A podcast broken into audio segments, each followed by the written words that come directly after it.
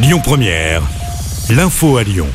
Bonsoir à tous. À la une de l'actu, les opposants à la réforme des retraites maintiennent la pression après la grosse mobilisation d'hier. Plus d'un million de manifestants ont été recensés partout en France, d'après le ministère de l'Intérieur. 3,5 millions selon les syndicats. Chez nous à Lyon, entre 22 000 et 55 000 personnes ont manifesté entre la manufacture des tabacs et la place Bellecour, selon les différentes sources.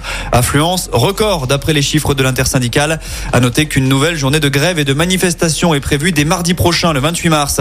En SNCF, où la circulation s'améliore tout de même, 3 TGV sur 4 en circulation, 3 TER sur 5. Dans les airs, 20% des vols sont annulés à l'aéroport de Lyon. À noter que ce matin, le campus de Bron de l'université Lyon 2 a encore été bloqué.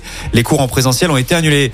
Conséquence de cette grogne qui ne faiblit pas partout. Le monarque britannique était attendu dimanche soir pour ensuite passer plusieurs jours dans l'Hexagone. L'Elysée annonce donc le report de cette visite en raison surtout de la prochaine été. Retour près de chez nous et le torchon brûle entre les écologistes de Lyon et la préfecture du Rhône. Europe Écologie des violences policières inacceptables lors de la dernière manifestation lyonnaise. Réaction immédiate de la préfète qui dénonce des propos inadmissibles. Fin de citation. Notez que 58 policiers et 9 manifestants ont été blessés hier à Lyon selon la préfecture. Un nouveau suspect interpellé dans l'affaire du meurtre progrès. Un cinquième homme a été présenté au parquet cette semaine après la mort d'un SDF de 54 ans début février dernier à Lyon. L'homme en question aurait été dans l'appartement au moment dans sa voiture il percute celle des policiers pour prendre la fuite. L'affaire remonte à dimanche dernier. Aux alentours de 16 heures, un conducteur de 18 ans fait une manœuvre soudaine. Fonctionnaires, il percute leur véhicule. Il est finalement rattrapé à Lyon et les policiers ont découvert 21 kilos de résine de cannabis dans sa voiture. Le conducteur sans permis. Avec son passager, ils ont tous deux été déférés au tribunal puis écroués.